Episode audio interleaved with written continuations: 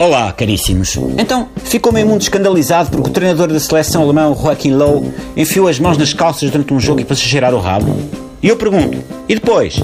Deixe o homem cheirar o rabo. É o rabo dele, não é propriamente como se o Low andasse a cheirar rabos alheios em público como fazem os cachorros. E reparem, com os cachorros somos muito mais tolerantes. Olha o Jolie a cheirar o rabo ao piloto, que engraçado. Agora, o Joaquim Low, como é treinador da seleção alemã, já não pode tirar o próprio rabo. Tenham paciência, Peps. E vocês dizem, ah, mas ó Miguel, um cachorro é um cachorro. Agora, um indivíduo que sabe que a qualquer momento pode estar a ser gravado e exibido para milhões de pessoas, já para não falar dos muitos milhares que estão no estádio, parece-me veras badalhoco enfiar a mão nas calças para cheirar o rabo.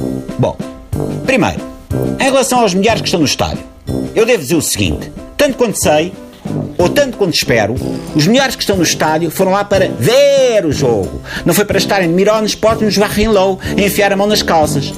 Se eu já acho que um bilhete para a malta ver jogar futebol, então se me dizem que aquele é o preço para assistir ao espetáculo, de ter um tipo a enfiar as mãos nas calças a cheirar o rabo, eu fico a achar que está tudo maluco e que o pessoal já não sabe o que é que há de fazer ao dinheiro. Depois, em relação a estar a ser gravado e exibido para milhões, eu pergunto: qual é o problema? Passam coisas muito mais badalhocas nos reality shows. Os Big Brothers, os Casas do Segredo, os Love on Top. Eu não trocava três, três Joaquim Lowe's a cheirar o rabo por um Jorge a ativar o emoji da massagem. Ah, mas ó Miguel, não sei o quê, Joaquim Lowe não cheira só o rabo. Também levou a mão à frente e depois pôs a cheirar os tintins. Eu digo: parou, parou, parou. Calem-se. Parem de falar dessas porcarias. Que isso atrasa? O que é que isso é notícia? Em vez de espetarem com essas imagens de televisão e nos jornais, falem com o homem. Puxem-no de parte e digam: Oh, aqui, olha, olha uma cena. A malta já reparou que tu passas o jogo a cheirar o, o rabo e não só, hein?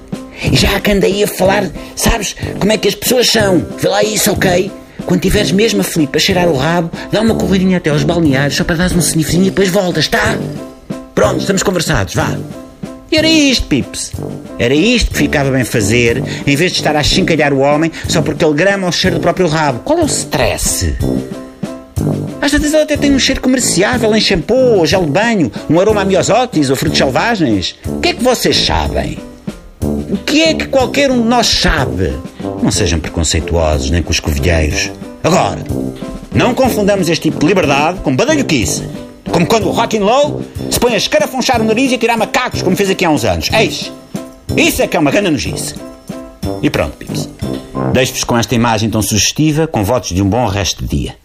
E se estiverem parados no semáforo e virem alguém no carro a tirar macacos do nariz, enfim, as mãos nas calças e cheirem o rabo, o vosso bem entendido. Enfim, façam como quiserem, eu não quero falar mais sobre isto. Já cheira mal. Até amanhã.